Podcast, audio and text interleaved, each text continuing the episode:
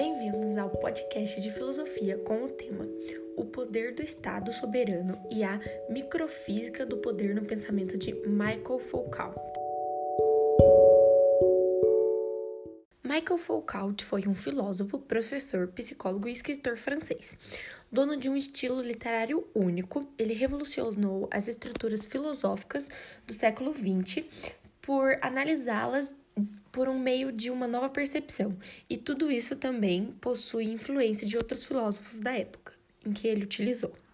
Seu trabalho é dividido em três partes. A primeira, que é uma produção da década de 60, em que ele faz a arqueologia das ciências humanas, como ele a chamou, do pensamento em geral.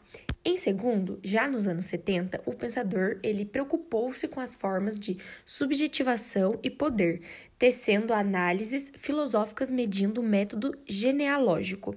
E por último, a fase em que ele escreveu O Cuidado de Si, como o terceiro volume publicado da coletânea História da Sexualidade. Esses três períodos apresentam ideias e temas diferentes sobre os quais o filósofo debruçou-se. Período arqueológico ficou marcado por uma busca de estabelecer um estudo utilizando o que ele chamou de arqueológico, especial da história e das ciências sociais. Também foram examinadas a exaustão nesse período, a filosofia, a linguística e a literatura. Período genealógico. Esse período foi marcado essencialmente pela publicação das obras A Verdade e as Formas Jurídicas, Vigiar e Punir, e A Vontade de Saber. Neste momento, o filósofo francês ele passou a se preocupar com as formas de poder e subjetivação na sociedade.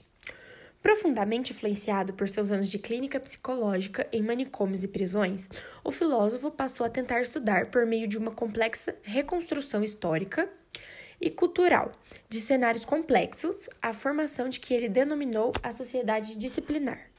E o período final, Nietzsche aparece mais uma vez na teoria Foucaultiana, dessa vez com mais força.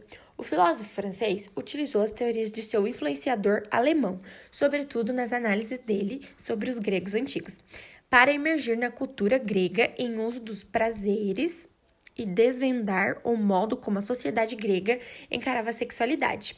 Ele usou essa influência do seu filósofo francês no período final, que veio com mais força, e no segundo período, que foi o período genealógico, em que ele, ele citou o filósofo francês novamente.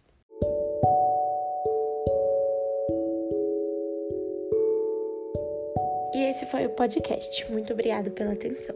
Produção de roteiro com base em pesquisas feita pela aluna Júlia Lua, número 13 da Escola César Caçapá.